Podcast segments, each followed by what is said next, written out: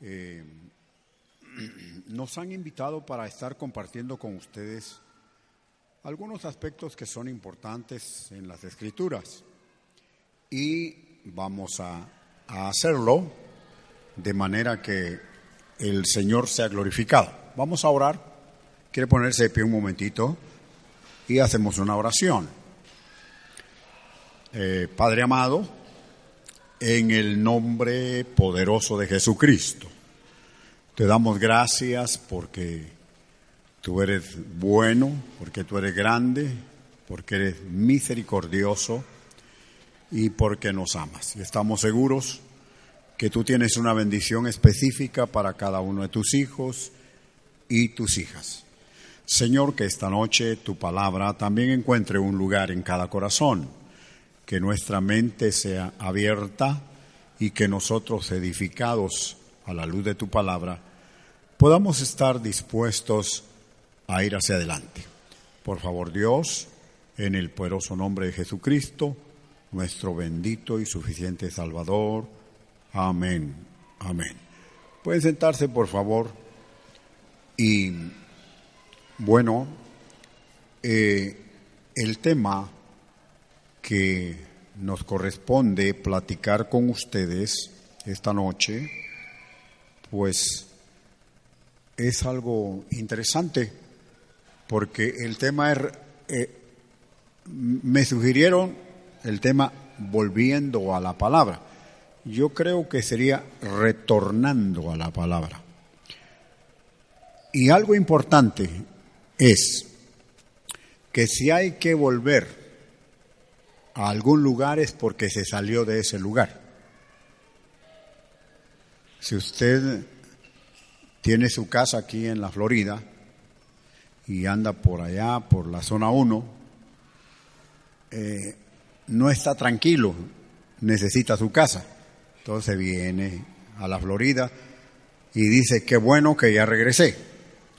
De la, de la zona 1 regresó a su casa, a su hogar. Entonces, yo creo que pensando en eso, si estamos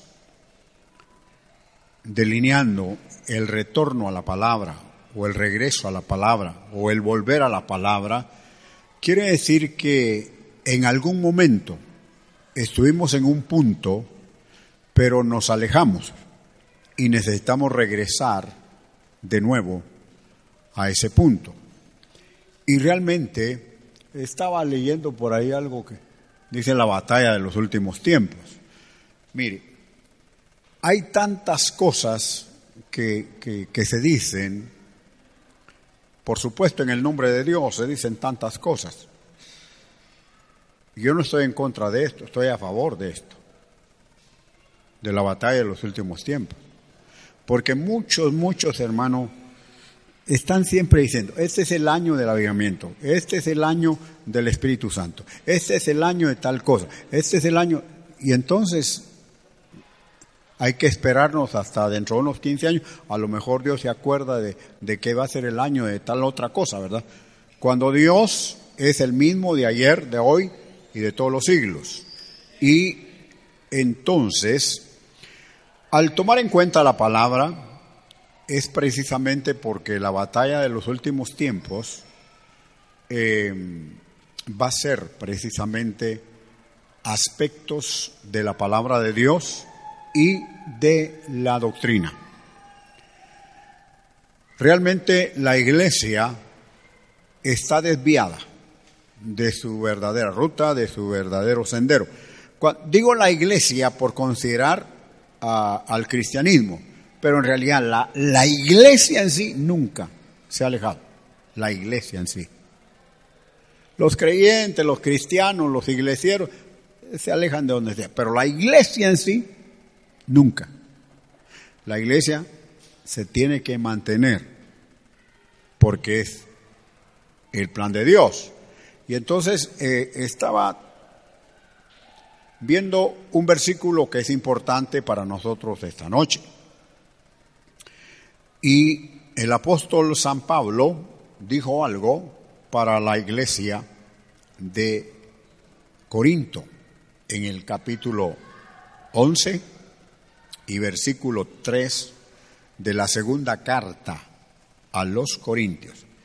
Y dice, pero temo que como la serpiente con su astucia engañó a Eva, vuestros sentidos sean de alguna manera extraviados de la sincera fidelidad a Cristo. Porque si viene alguno predicando otro Jesús que el que os hemos predicado, o si recibís otro espíritu que el que habéis recibido, u otro evangelio que el que habéis aceptado, bien lo toleráis. Fíjese que el apóstol Pablo está declarando una verdad, pero muy, muy determinante para los hermanos de la iglesia de Corinto. Pero recordemos que las cartas paulinas fueron establecidas precisamente como la norma de doctrina para toda la iglesia lavada y redimida con la sangre de Jesucristo. Entonces, si Él está diciendo esto, fíjese pues en qué tiempo lo está diciendo. Hace cerca de dos mil años.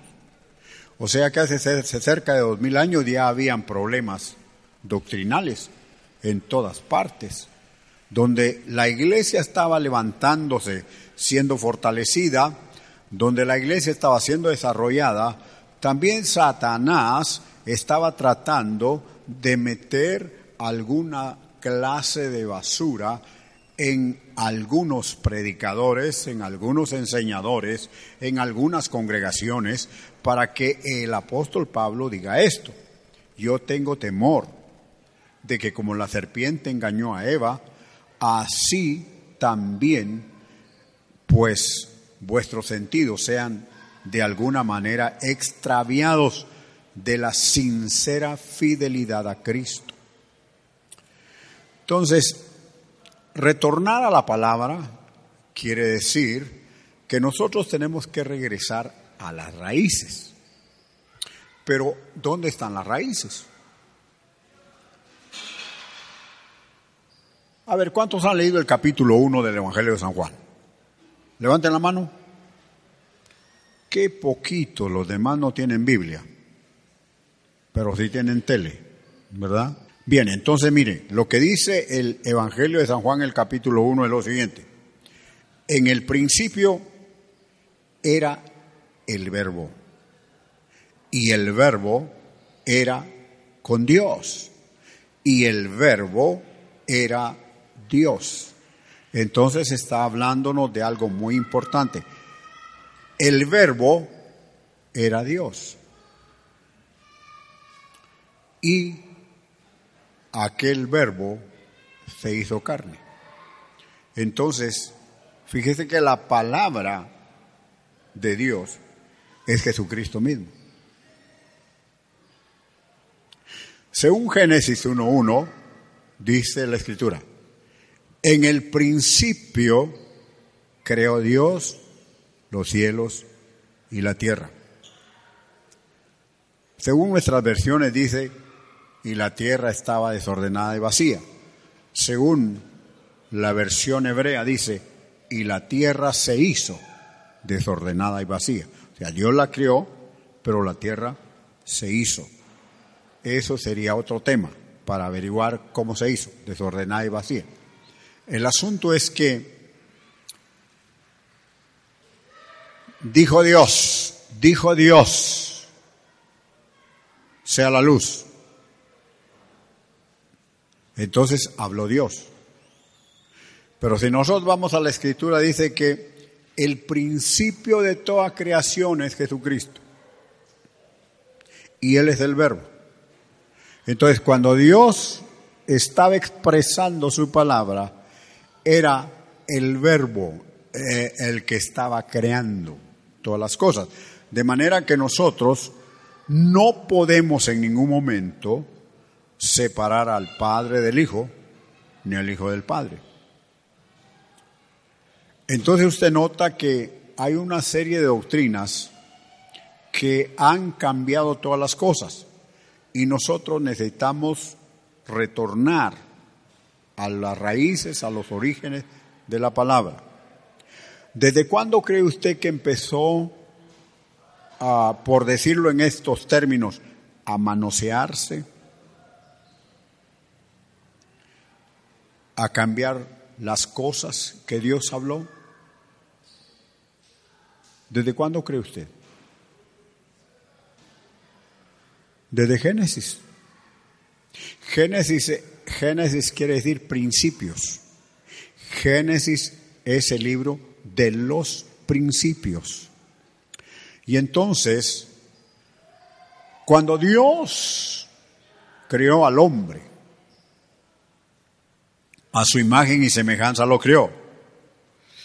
Y dice en el capítulo 2 de Génesis que Dios puso al hombre en el huerto del Edén y también lo puso para que lo cuidara, pero le dio una advertencia muy clara. Le dijo, de todo árbol del huerto puedes comer, pero del árbol de la ciencia del bien y del mal no puedes comer, porque el día que de él comas, ciertamente morirás. Fíjese pues que Dios le está dando las primeras instrucciones al primer hombre creado por Dios que está sobre la tierra. Capítulo 3 del libro de Génesis. Empieza la invasión de Satanás sobre la vida del ser humano. Y se acerca la serpiente que era astuta más que todos los animales que Dios había creado. Y podríamos decir que la, la primera medium en el mundo fue la serpiente, porque permitió que Satanás se metiera en ella así como se mete el Satanás, el diablo, en muchas gentes, hombres y mujeres que sirven de medios en los centros de espiritismo. Entonces, le dijo la serpiente a Eva, escuche bien, ¿qué fue lo que Dios le dijo? De todo árbol del huerto puedes comer, pero del árbol de la ciencia, del bien y del mal, no comerás el día que de él comas vas a morir. La serpiente se acerca a Eva y le dice, con que Dios le dijo, no pueden comer de ningún árbol del huerto.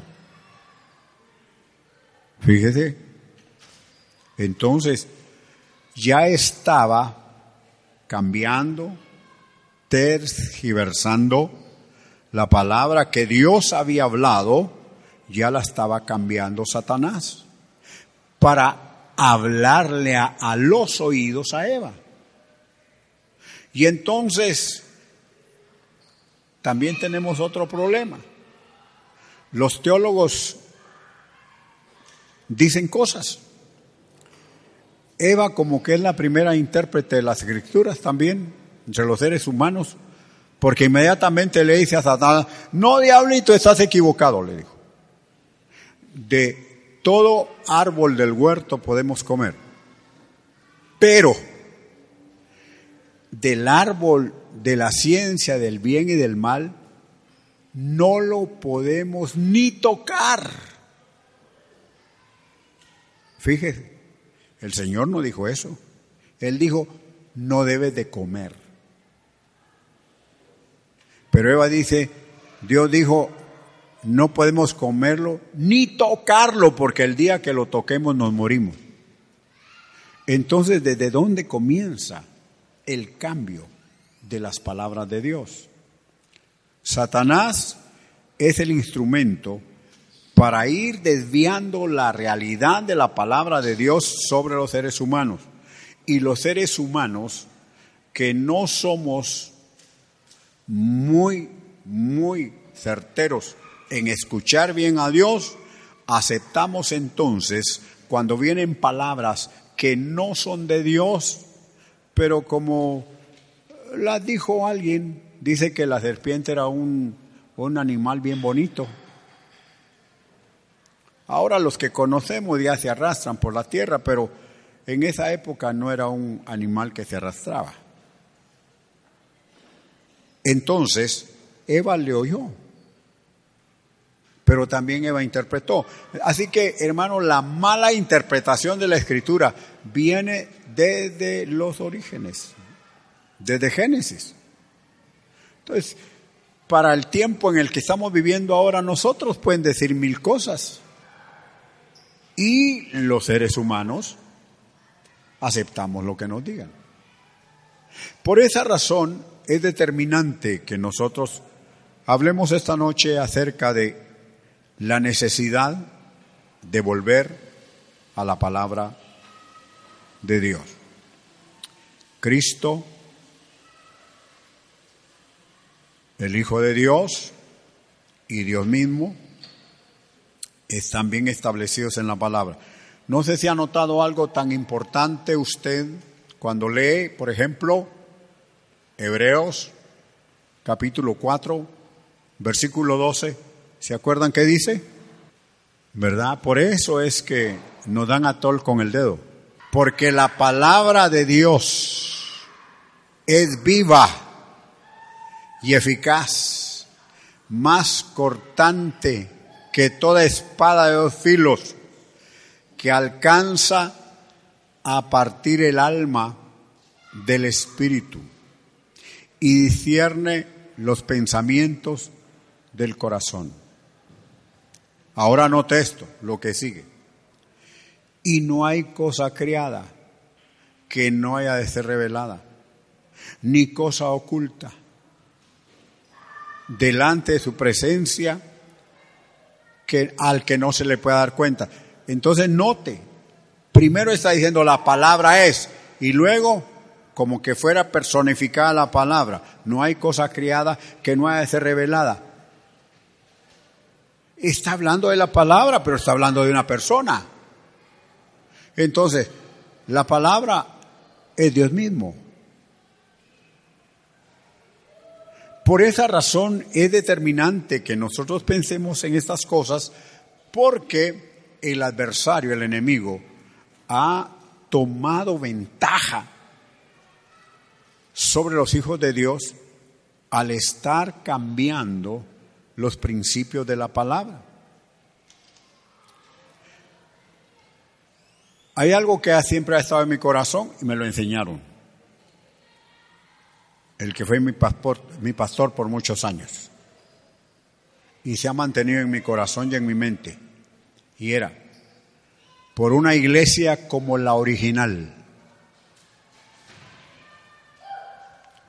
por un evangelio como el del principio y como un Señor Jesucristo como el de las Escrituras. Eso es todo lo que debe existir en los hijos de Dios. Pero hay tantas cosas, hermano, que están haciendo las congregaciones, que para que haya avivamiento, ¿qué, puede hacer? Pintemos de azul el templo para haya avivamiento. No, pintémosle de amarillo porque ese color le gusta al Espíritu Santo. Esas son cosas, hermano, imaginaciones. ¿Sabe qué le interesa a Dios? Un corazón contrito y humillado no despreciará al Señor. Pero ¿cuántos corazones contritos y humillados llevan a los cultos? A veces algunos pagados de sí mismos.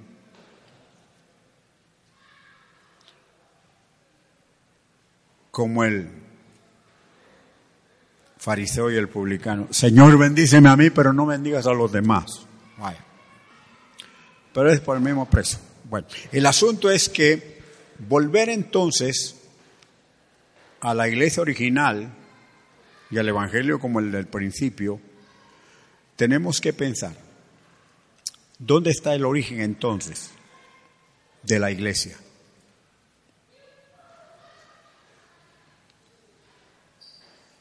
Cuando usted nota que en, en, la mente de Dios, en su voluntad, estuvo la iglesia, nosotros no somos un asunto que de repente Dios dijo, ay, necesito la esposa para mi hijo y va a ser la iglesia. La vamos a inventar. Porque ha pasado tantos años de eternidad y no tenemos nada que hacer, vamos a inventarnos una iglesia. ¿no? Si usted ha leído las escrituras, se da cuenta que la carta a la iglesia gloriosa determina dónde está el origen de la iglesia. En Efesios capítulo 1, versículo 3 al 7, usted puede notar dónde nació la iglesia. ¿Dónde? Nació en el pensamiento de Dios. Dice, bendito sea el Dios y Padre de nuestro Señor Jesucristo, que nos bendijo con toda bendición espiritual en los lugares celestiales en Cristo. En Él. O sea, nosotros ya estábamos benditos en Él. De manera que usted no debe preocuparse. Cuando nace un niño, Dios no está luchando apúrense, fabriquen un espíritu porque van a hacer otro en la Florida. Desde antes de la fundación del mundo, nosotros estábamos en Él. En Él. Entonces, dice, según nos escogió en Él antes de la fundación del mundo para que fuésemos santos y sin mancha delante de Él. A ver, ¿cuánto se tiene que esforzar cada cristiano para ser santo? Tenemos que ayunar 40 días y 40 noches todos. No. No. Hermano, y entonces, no hermano, lo que pasa es que nosotros muchas veces, como le digo, hemos metido a la, a, la, a la enseñanza congregacional una serie de cosas y por eso nos salimos de la gracia y vivimos en desgracia. Porque o nos volvemos legalistas para andar cuadrados o nos volvemos liberales para hacer micos y pericos en el nombre de Jesucristo. Pero aquí dice que fuimos escogidos en Él, o sea, escogidos en Cristo, antes de la fundación del mundo. O sea, antes de que este mundo que existe estuviera formado, usted y yo ya estábamos escogidos en Cristo Jesús por el pensamiento de Dios. Entonces la iglesia, la iglesia no nació el día de Pentecostés. La iglesia tuvo su demostración, su, la claridad de vida el día de la muerte de Jesucristo en la cruz del Calvario, porque sin eso tampoco nace la iglesia. Pero según la mente de Dios ya estábamos nosotros escogidos. Dice que nos escogió para que fuéramos sin mancha, santos y sin mancha, delante de Él. En amor, habiéndonos predestinado para ser adoptados hijos, de, hijos suyos por medio de Jesucristo, según el puro afecto de su voluntad.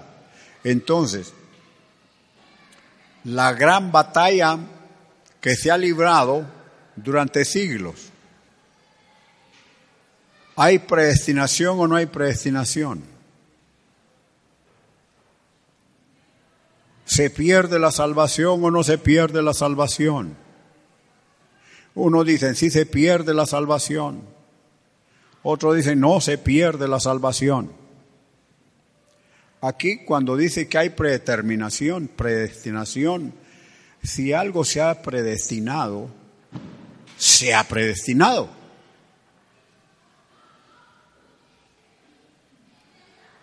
No puede cambiar. Así que para, para poder hablar acerca de, de volver a la palabra, tenemos que comprender que nosotros somos precisamente el producto de la mente de Dios. Y que Dios había determinado desde antes de la fundación del mundo crear entonces a la iglesia. Y de acuerdo a ese, a ese proyecto de Dios, nos había escogido, y, y, todavía hay algún pasaje por ahí más, que cuando Jesucristo murió en la, en la, en la cruz del Calvario, entonces la iglesia tuvo su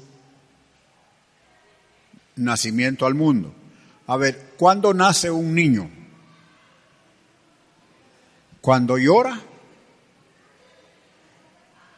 Hasta entonces nace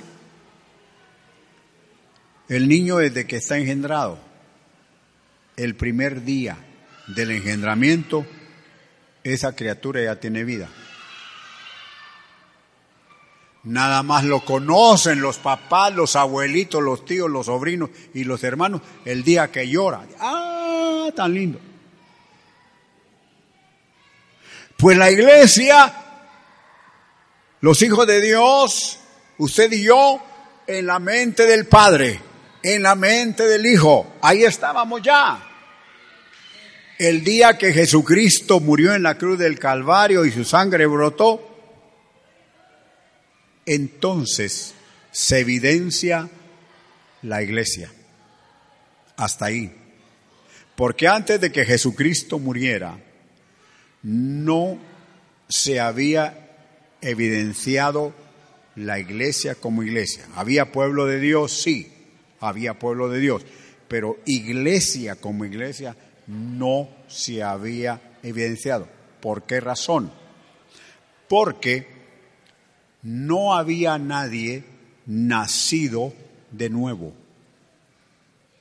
que es uno de los fundamentos del verdadero cristianismo, el nuevo nacimiento. Ese es un fundamento específico.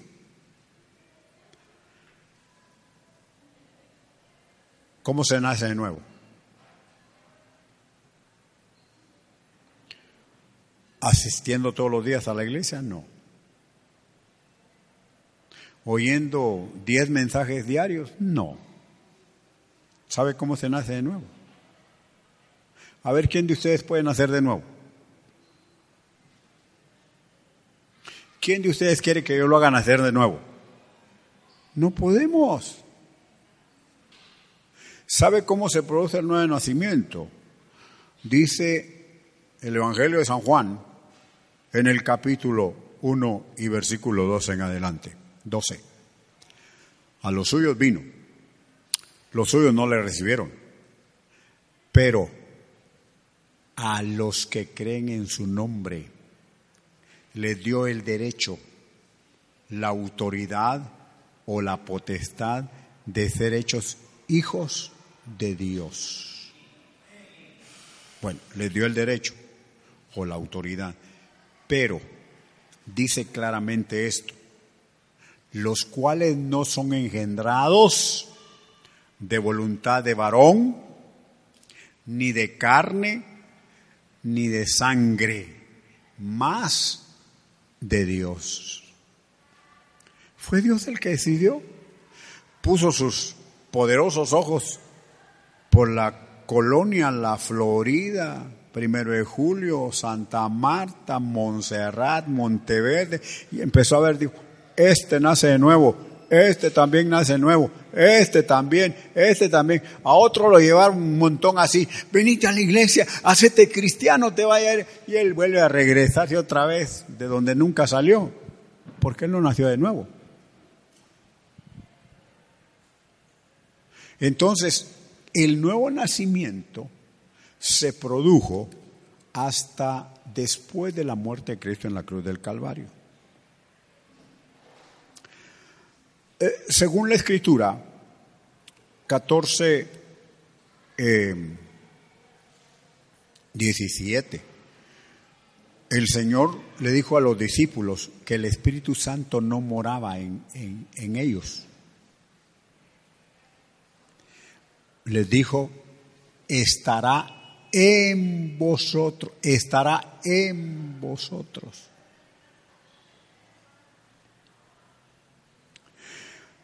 Por el momento mora con vosotros afuera.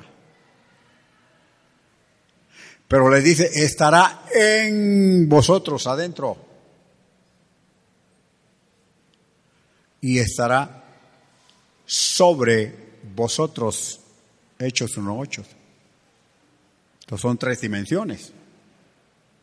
Con vosotros, en vosotros, sobre vosotros. Entonces, con vosotros, cuando empezó a rogarle su mamá al joven, y le, vamos a la iglesia, hijo. Ay, no, no me gusta, que no sé. De repente, ese joven dice, está bien, me voy a ir. Llega al templo y de repente el Señor lo toca y dice, yo sí creo y, recibo a Jesucristo. Entonces el Espíritu con estuvo trabajando externamente. Pero cuando Él se convierte o ella se convierte o cualquier ser humano se convierte, el Espíritu viene a morar en. Fíjese pues, hasta después de la resurrección de Cristo, en el capítulo 20 del Evangelio de San Juan, los discípulos tienen una experiencia poderosa, capítulo 20, 23. Eh, cuando está hablando el Señor Jesucristo con ellos, les dice, recibid el Espíritu. ¿Por qué no se los dijo antes? Porque antes moraba con ellos. Ahora que Él ya resucitó, nuevo nacimiento. Cuando Él asciende a los 40 días y están reunidos 50 días después en el aposento, viene sobre ellos bautismo con Espíritu Santo. Entonces la iglesia ha tenido un proceso y ese proceso no se puede cambiar.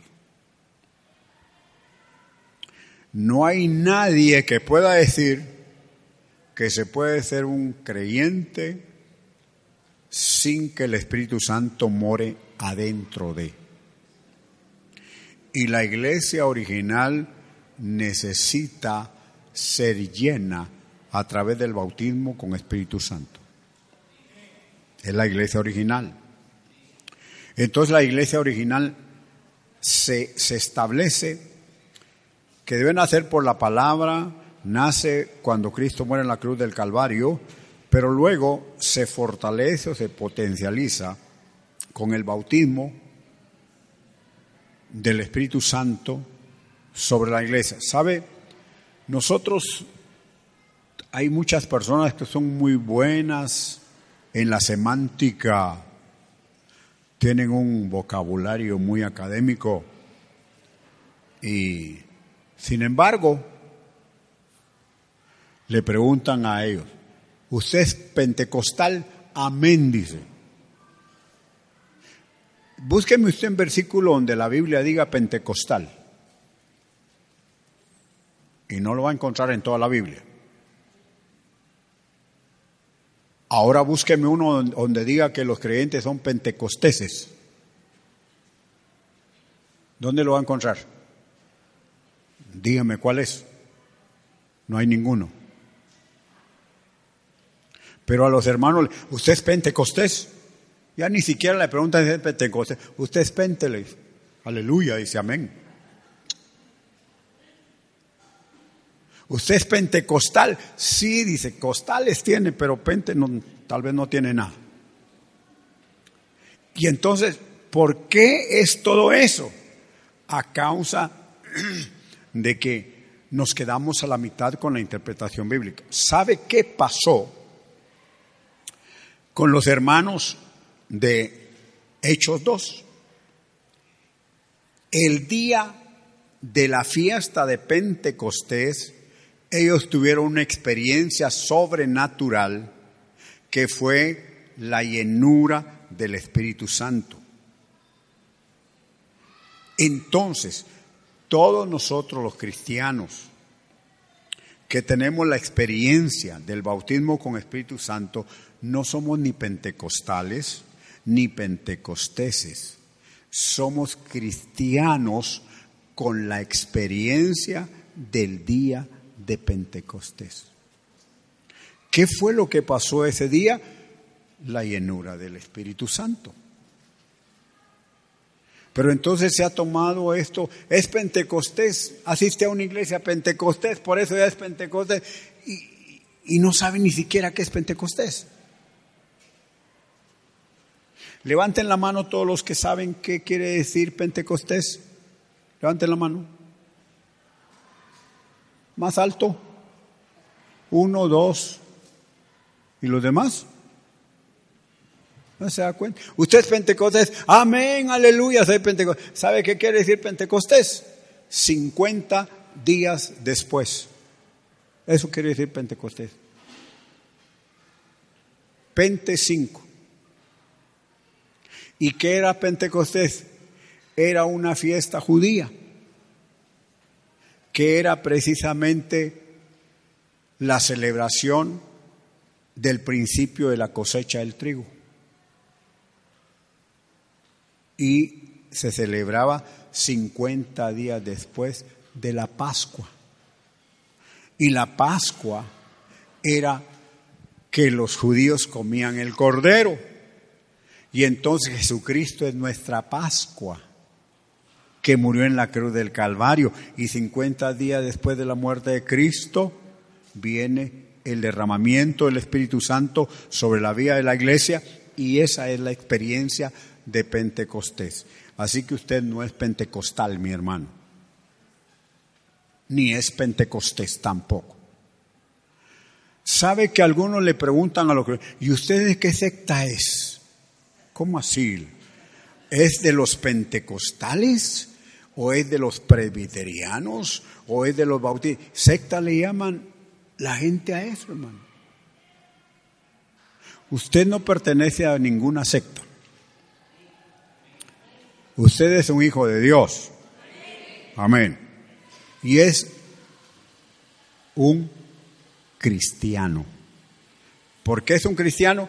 Porque es seguidor de Jesucristo. Amén. Entonces, vamos avanzando un poquito, ¿verdad? Si tiene una pregunta, levante la mano y dígame, hermano, explíqueme, porque no lo entendí. Muy bien. Entonces, luego viene la experiencia del bautismo con, Espíritu Santo. Ahí es cuando la iglesia tiene prácticamente el, poder para comenzar a desarrollarse. Y comenzando a desarrollarse, usted nota que lo primero que surge es la predicación del Evangelio, que por eso decimos un Evangelio como el del principio. ¿Cuál era el Evangelio del principio? ¿Qué fue lo que Jesucristo predicó? El Evangelio de San Marcos dice, que Jesucristo salió a predicar el Evangelio de Dios. ¿Y qué es Evangelio? Buenas noticias, buenas nuevas. Entonces, ¿qué salió a predicar el Señor Jesucristo?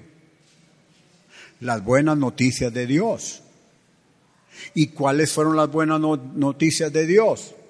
El Evangelio de San Lucas, en el capítulo 4, versículo 18 en adelante, dice el Señor Jesucristo, el Espíritu del Señor está sobre mí, por cuanto me ha ungido para predicar las buenas nuevas a los pobres.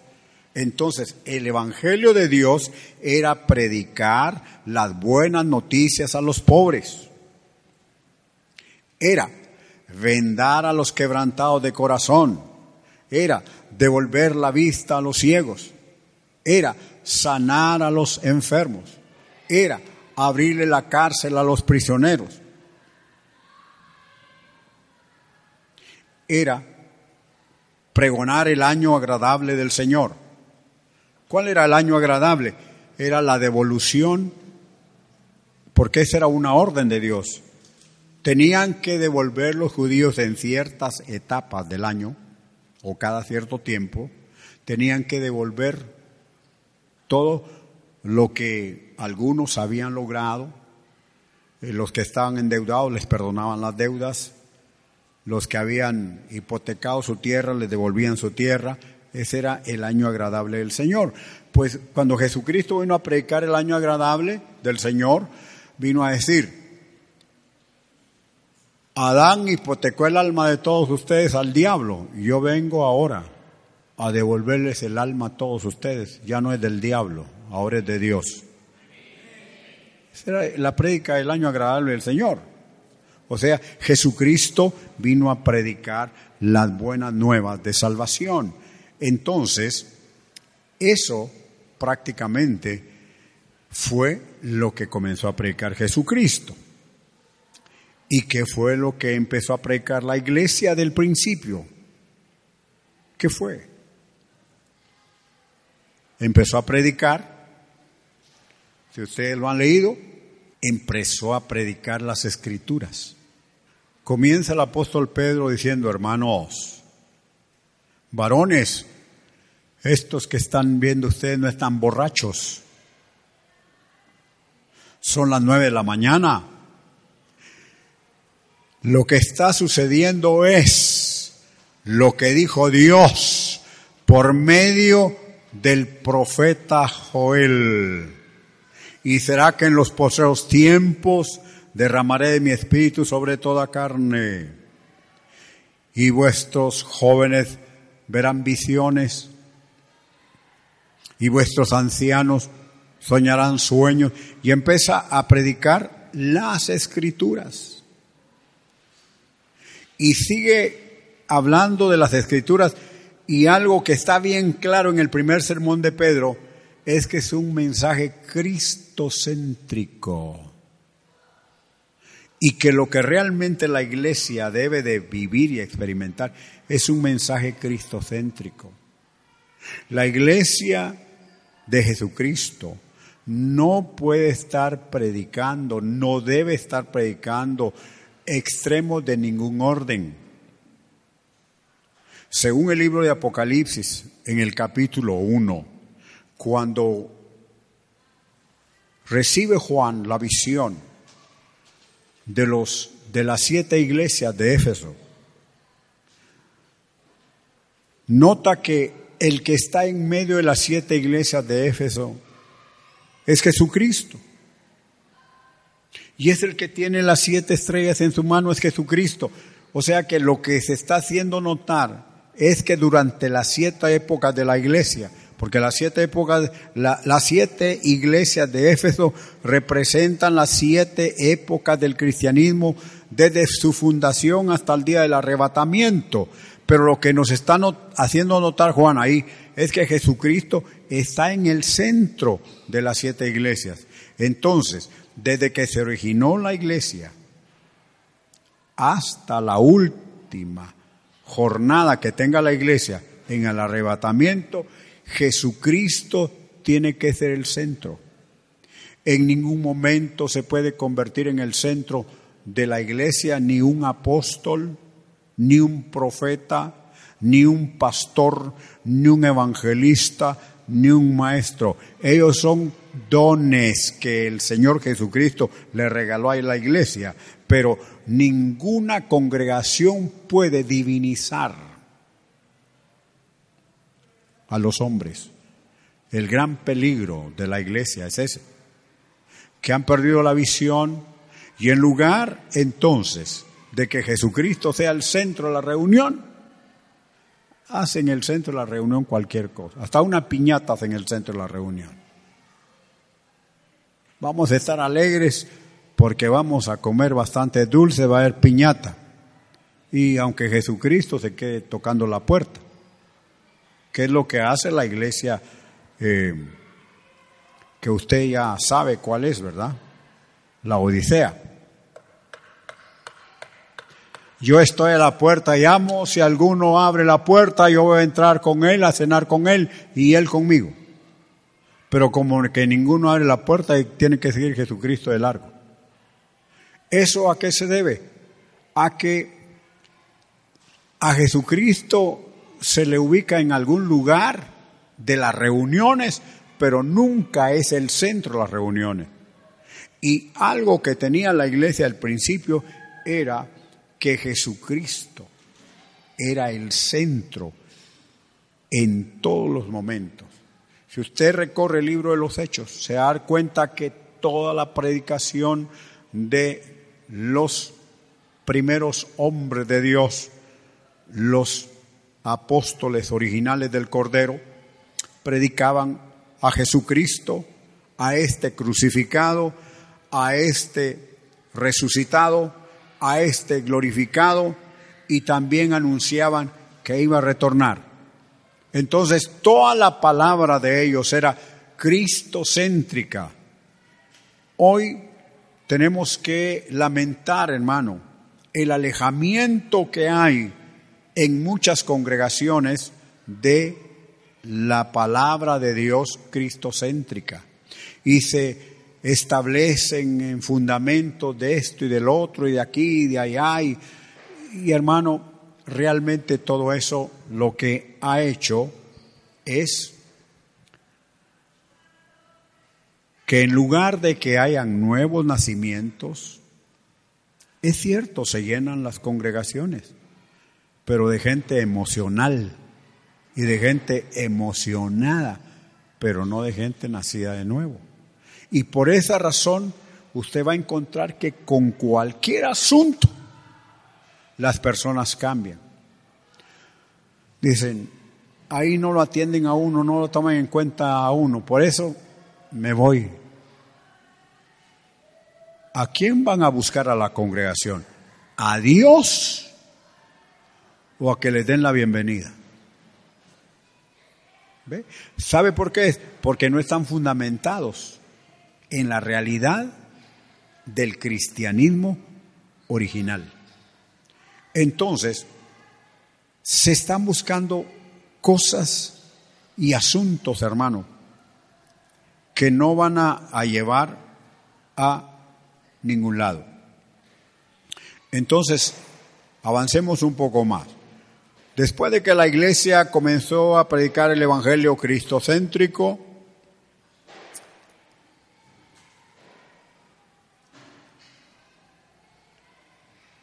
Tenemos que decir que necesitamos a un Señor Jesucristo como el de las Escrituras, ¿verdad? Muy bien. ¿Cuál era el Señor Jesucristo de las Escrituras? Usted lo puede leer en lo que es el libro de los Hechos, capítulo 10, verso 38. ¿Qué dice ahí? En cuanto al Señor Jesucristo, cómo le ungió Dios de Espíritu Santo y de poder, el cual anduvo haciendo bienes y sanando a todos los oprimidos del diablo. ¿Cuántos conciertos hizo el Señor Jesucristo?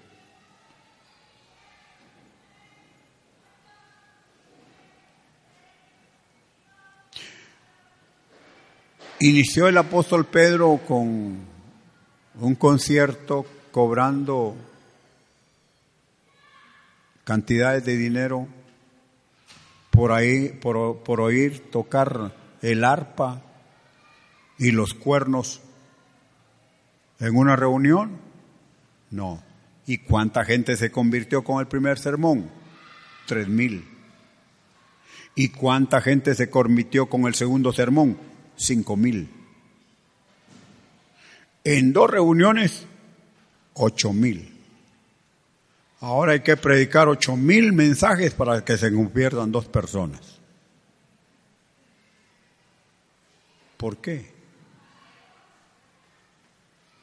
Porque se ha perdido la eficacia de la unción y de la palabra. Por eso necesitamos volver a las escrituras. Pero, mis hermanos, tenemos que decirlo así, a veces el volver a las escrituras a algunos les parece aburrido. Algunos les molesta. Algunos no quieren. Por eso,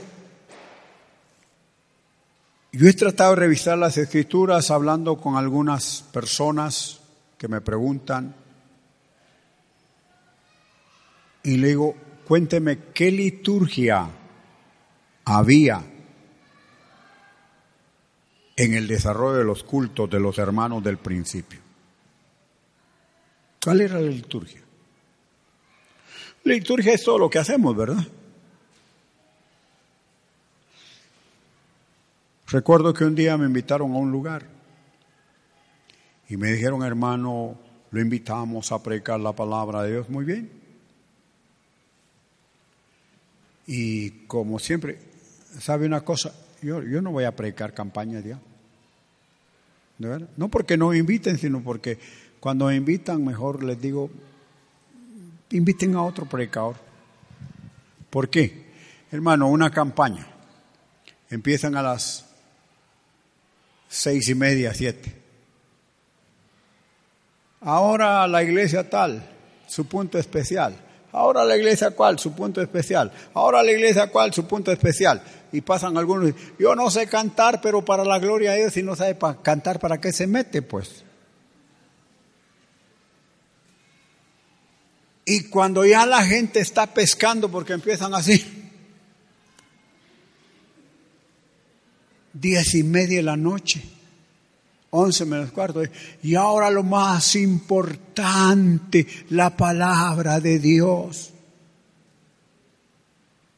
Y cuando llega lo más importante, empiezan a comer enchiladas, a tomar gaseosas, a salirse de las áreas de la campaña. Y ya están con sueño todos. Y, el predicador y, y quién le pone atención y otros platicando y otros. Entonces ahí hermano el predicador a lo que va es a perder el tiempo. De veras hermano. Antes me emocionaba. Mire lo invitamos a unos 15 años. ¿Usted cree que a oír la palabra van los que van a una reunión de 15 años? A ver qué color de vestido tiene la, la quinceañera. Ah, no me gustó. Me gustó más el de la que. ¿Te acordás? El de fulana, ese estaba bueno. Y mire esos caballeros que se puso. Ah, no, hombre. Y, el predicador va de darle, y hermanos, pongan atención. Viendo a qué horas parten el pastel están todos. O sea, todo eso, hermano. Está bien si lo quieren hacer, pero que no lo hagan en el nombre de Dios que lo hagan como una reunión social, si quieren, pero que digan culto a Dios. De culto a Dios no tiene nada eso. Si se enoja conmigo, menos mal que ahora ya no vengo muy seguido. Pero, hermano, necesitamos de veras volver a un Jesucristo como el de las Escrituras. Necesitamos volver a un Jesucristo como el de las Escrituras. Pero vea usted en todas partes del mundo, hermano. ¿Usted cree que las congregaciones que están celebrando Halloween están en el Evangelio original, en el Evangelio del principio?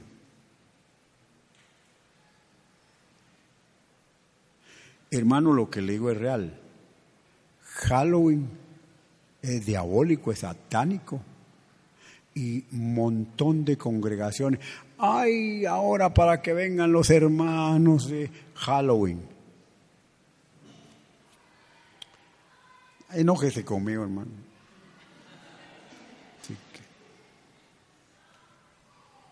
¿Verdad que es la época de todas las lucitas? Ay, ya es tan lindo aquel árbol, este y el otro.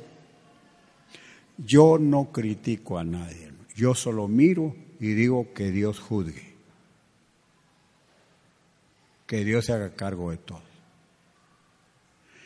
Pero pregúntele usted a Dios, a Jesucristo y a las escrituras si algo de eso existía en la iglesia original.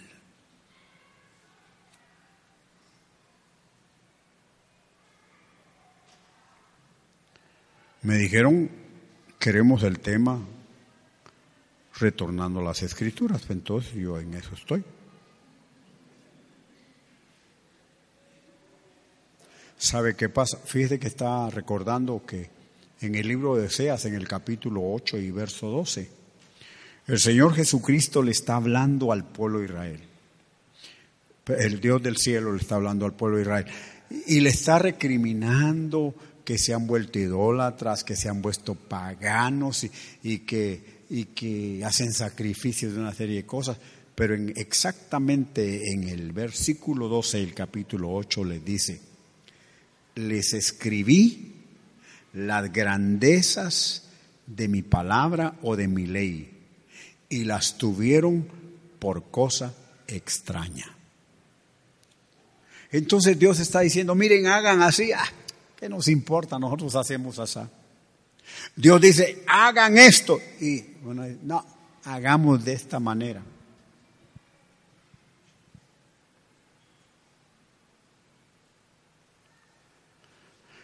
Estuvo una reunión, un día de tantos, no me acuerdo dónde, me invitaron. Era una congregación sin la experiencia de Pentecostés, pero me invitaron. Y el Señor me permitió ir a predicar. Y, yo no me niego para ir a predicar. Si me invita al diablo a que le va a predicar en la puerta del infierno, le predico. De veras. Y si viene el de la iglesia católica de la catedral metropolitana a invitarme para que vaya a predicar, voy. Porque voy a ir a predicar, no voy a ir a oír la misma. Entonces, pues eh, me invitaron. Fui. Y ya ni me acuerdo qué les iba a decir. Solo que me invitaron, ¿verdad? Pero hablando de eso, hermano, que yo no le he puesto estorbo a nadie para, para ir a predicar. Entonces, tenían sus conferencias, le llaman ellos, ¿verdad? Sus conferencias de cuatro días. Y me dijeron, queremos que usted sea el predicador invitado. Está bien. Y empecé a predicar. Y recuerdo, hasta recuerdo el pasaje, hermano. Les hablé del Evangelio de San Marcos en el capítulo 2, donde hay varios grupos ahí. Y cuando les empecé a predicar, había una persona en silla de ruedas, así, enfrente. Yo ni preocupado estaba. Estaba predicándole de Jesucristo, de su poder, de su gloria y todo. Y de repente, hermano, yo solo miro que la persona se levanta de la silla y empieza a caminar. Y yo seguí predicando. Y comienza a caminar y se pone de rodillas en el frente. Y todos los hermanos se pusieron de pie. Y yo seguí predicando. Y le digo, ¿qué les pasa? Y los hermanos comenzaron, comenzaron, gloria a Dios, gloria a Dios. Y entonces yo me di por enterado de que de veras la, la hermana, la persona estaba en silla de ruedas y que se levantó y empezó a caminar. Y cuando se levantó una persona no cristiana, se acercó adelante, luego otra persona, y empezó una algarabía en el templo. Era una iglesia que no tenía la experiencia de Pentecostés, pero se empezó a volver como un alboroto ahí todo. Bueno, fue la segunda noche, la tercera noche, yo seguí predicando y Dios comenzó a hacer cosas. Y la gente comenzó como a decir aleluya y gloria a Dios. Hermano, y, y yo me fui. Pero como siempre quedan las antenitas de vinil en algunos lados, ¿verdad? Y le informan a uno lo que pasa. Después me dice un hermano, hermano, ¿sabe lo que pasó allá donde usted estuvo predicando? Sí. Fíjese que el pastor desmintió todo lo que usted dijo. Así. Y dijo, estas son las conferencias más alborotadas que hemos tenido. Y eso de la sanidad y, de los dones del Espíritu, esos no son necesarios ni son importantes. Eso era para cuando la iglesia estaba en pañales, pero ahorita la iglesia está madura, ya evolucionó, ya está grandota, no necesita de nada de eso. Así terminó esa conferencia. Porque no quieren las experiencias de la palabra de Dios. Quieren mantener situaciones, hermano, en las que nunca van a tener las poderosas experiencias de Dios. Pero toda congregación que ame la palabra, pero que de veras ame la palabra, va a comenzar a tener experiencias poderosas en todo sentido. De manera que es importante que nosotros, que todos, anhelemos una iglesia como la original. Imagínense usted a los hermanos. Fíjese que algunos iban sin comer, en peligro de muerte. Algunos iban, que las reuniones que ellos tenían, hermano, no eran como las de nosotros. Hermano, ahora es un lujo ser cristiano. De veras es un lujo. Le dice, así que aceptó la palabra de Dios, lo felicito usted. Siga ahí. Hasta las empresas dicen, preferible que sean cristianos los que vengan a trabajar en mi empresa porque se supone que son correctos.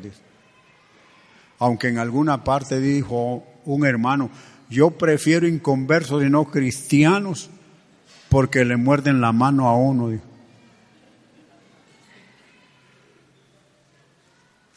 Así que hay de todo, ¿verdad? Pero ¿cuántos hay aquí de los que aman la palabra de Dios? ¿De veras? Hermano, lo más importante que debe de haber para nosotros, de veras, es amar la palabra de Dios, pero tal como está. Y muchas veces, hermano, la palabra va a ser como dijeron los seguidores de Jesucristo en el Evangelio de San Juan, en el capítulo 6, en el versículo 63.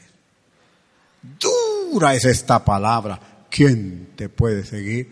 Y desde entonces muchos de ellos ya no iban junto con él.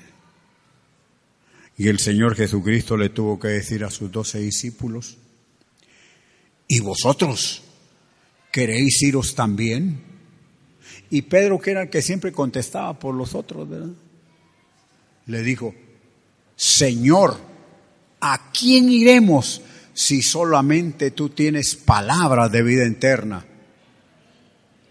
Y el Señor le dijo, Pedro, ¿no escogí yo a vosotros doce y uno de ustedes es diablo? Fíjese. Y aunque era diablo, el Señor lo, lo toleraba, ¿verdad? Era Judas. Y al Señor sabía. Pero entonces, ¿por qué volver a la palabra? Porque son palabras de vida eterna. ¿Por qué volver a la palabra? Porque el Evangelio de Mateo dice claramente que la palabra del Señor es imperecedera. Mateo 13, 4. Es imperecedera. Isaías 55, del 8 al 11 dice, Así es mi palabra, que no volverá a mi vacía, antes hará la obra para lo cual yo la he enviado. Entonces, hermanos, quiere decir que este no es mi chivo, solo me bajé para ver qué era. A lo mejor era un cheque, pero no. Muy bien. Fíjese que, ¿por qué la palabra de Dios, la verdadera, nunca regresa vacía? Porque siempre ha sido enviada con un propósito de parte del Padre. Siempre hay algo específico que Dios quiere hacer en la vida de alguien. Y una de las cosas importantes es que cuando es la verdadera palabra de Dios, esa palabra, aunque está siendo hablada por un varón, un predicador, se vuelve rema. Y lo importante en la palabra es que cuando usted lee la Biblia de Génesis a Apocalipsis, está leyendo el logoi de Dios, o sea, el logos, la palabra, pero es logos. Pero hay momentos en los que la palabra específicamente cobra vida, si no para todos, para algunos en la congregación. Y es en ese momento que esa persona está diciendo, así a mí me está hablando Dios. No es aquella cosa que sucede en muchas congregaciones. Aleluya, habla Padre. Y andan bateando por otro lado y solo es costumbre. Habla Padre, habla Padre. No, eso no es así. Cuando Dios está hablando a la persona, hermano, esa persona está siendo tocada, se compunge, está haciendo un proyecto delante de Dios en ese momento. Si era el último culto a donde iba a regresar, pasa a decirle Dios, nunca me voy a alejar de ti. Eh, hermano, lo, si estaba pensando divorciarse en ese momento, llega a su casa a decir, mira esposa, hasta que la muerte nos separe, porque la palabra le habló. Entonces, eso es cuando se hace rema. Y muchas veces cuando se hace rema, puede ser para una sola persona que se pone a leer la escritura y de repente ese pasaje, mire, brota como vivo y se quebranta y se compunge. Eso es cuando la palabra se hace rema, porque rema es la palabra viva. En Romanos, en el capítulo 10, 17, ustedes lo saben bien, ¿verdad? ¿Quién lo han leído? Que dice, así que la fe viene por el oír y el oír por la palabra de Dios. O sea, si nosotros le ponemos atención a esto, dice que nosotros oímos cuando es la palabra de Dios. Entonces, la fe viene por el oír. Le voy a dar un ejemplo. Va Pedro con los discípulos en la barca y en ese momento Jesucristo comienza a caminar sobre el agua y los discípulos se, se asustan todos. Eh, algunos vivían en la colonia Santa Marta y se asustan. Dicen, un fantasma. Y el Señor les dice, no tengan miedo, yo soy. Y entonces Pedro le dice, si tú eres, manda que yo vaya a ti sobre las aguas. Y el Señor le dice, ven, ven. ¿Por qué solo bajó Pedro? Porque solo él oyó. Los otros once no oyeron. Esa es la rema. Cuando la palabra se vuelve vida. Entonces en Romanos, en el capítulo 10, 17, así en el griego dice, por oír la rematos de Dios, que es la rema de Dios. Entonces en algunos lugares va a decir el logoy de Dios y en otros la remato de Dios, porque es cuando esa palabra es específica sobre cada uno. Por esa razón necesitamos nosotros ponerle mucha atención a la palabra de Dios para que sucedan también los milagros. Es la palabra la que provoca milagros. Ya finalizo. Ya usted tiene sueño creo yo. Mire, ¿ustedes se acuerdan de la experiencia del Evangelio de San Lucas en el capítulo 5? El Señor Jesucristo está sentado en una barca y les está enseñando a todos la palabra. Hay dos embarcaciones porque han estado trabajando durante toda la noche los grandes pescadores, Pedro, Andrés, Jacobo, Juan y todos los demás. Toda la noche. No han pescado nada. Han trabajado toda la noche, no hay nada. Entonces el Señor comienza a hablar la palabra, la palabra, la palabra, les enseña. Y de pronto le dice, Pedro, boga mar adentro y echa la red. Entonces Pedro le dice, Señor, hemos trabajado toda la noche y no hemos pescado nada, pero en tu palabra echaré la red. En tu palabra. Y cuando echa la red, pesca tantos peces que la red se rompía. Y tuvieron que llamar a la otra embarcación para que se llenara la red de la otra embarcación también. ¿Por qué hubo ese resultado? Porque fue con base a la palabra verdadera de Jesucristo. Entonces, la palabra verdadera siempre va a, ser un efecto poderoso en la vida de las personas. ¿Por qué necesitamos nosotros estudiar la palabra, escudriñar la palabra, comprender la palabra? Porque hermano, en el Evangelio de San Mateo en el capítulo 8, versículo 16, dice que al Señor le llevaron todos los que estaban enfermos de diferentes achaques, los lunáticos y los endemoniados.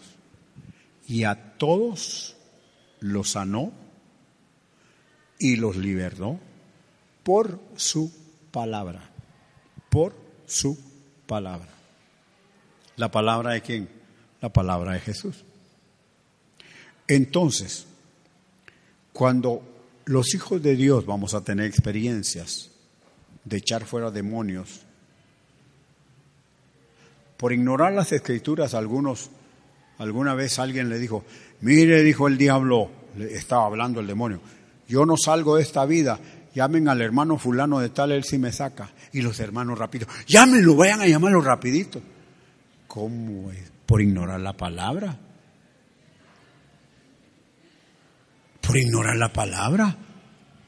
Hermanos, el que conoce la palabra sabe que el diablo se va a ir en el nombre de Jesucristo. En el nombre de Jesucristo. Así que por esa palabra que nosotros debemos de aprender, de escudriñar y de estudiar, vamos a tener, también la autoridad de echar fuera demonios.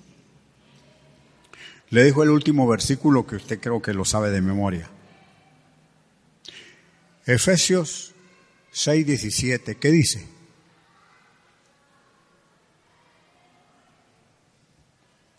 Muy bien, contestaron todos juntos. 100 puntos para toda la congregación. Dice, sobre todo, tomando la espada del Espíritu, la cual es la palabra de Dios. Hermano, para operar en contra de principados, en contra de potestades, en contra de gobernadores de tinieblas, en contra de huestes de maldad en los aires, solo podemos hacerlo tomando la espada del Espíritu, que es la palabra de Dios. Y cuando dice que la espada del Espíritu es la palabra de Dios, hermano, algunos ¿cuántos trajeron espada? Y todos levantan la Biblia. Eso no es cierto.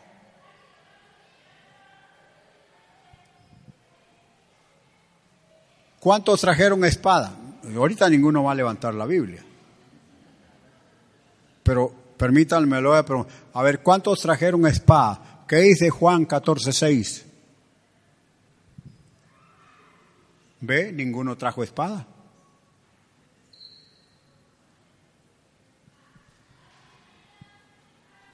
Yo soy el camino, la verdad y la vida, y nadie viene al Padre si no es por mí. Juan 14, 6. Eso es usar espada. Pero si no la tiene, ¿qué va a usar el Espíritu Santo? Le aparece el endemoniado y usted se pone a temblar. Llamen al pastor.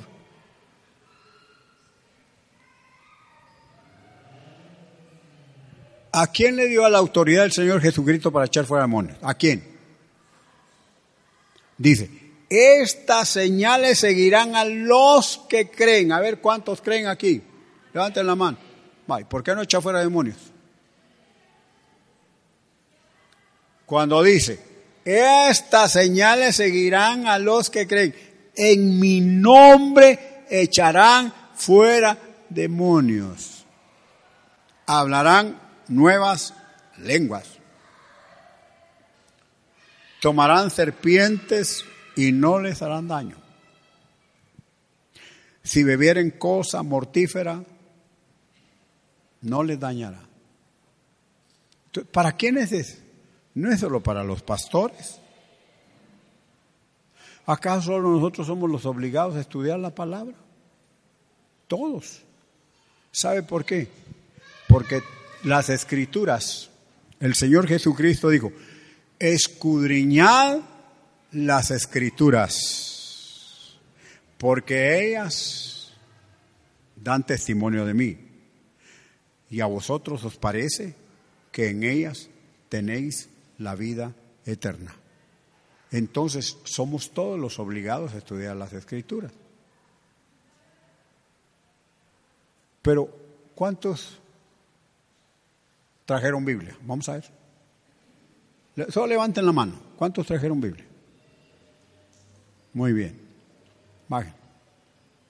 Algunos, yo no traje Biblia, pero traje mi teléfono. ¿Y qué sé yo que está leyendo la Biblia en el teléfono o le está mandando el, el mensaje al fulano que no vino?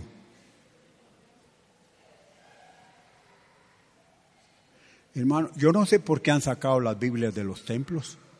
¿Quién autorizó a los cristianos a sacar la Biblia de los templos? Ahora, no, hermano.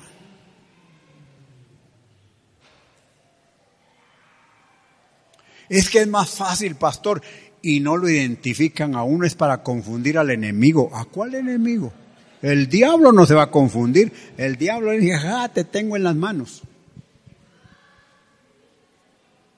Así que mis hermanos, Dios los bendiga.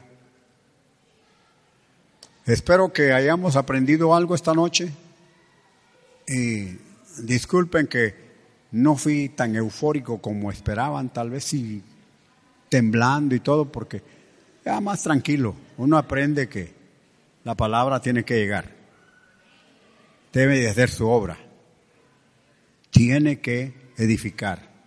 Tiene que fortalecer. Tiene que hacer y dar la impresión en la vida de cada uno de los oyentes. Amén. Así que quiere ponerse de pie esta noche.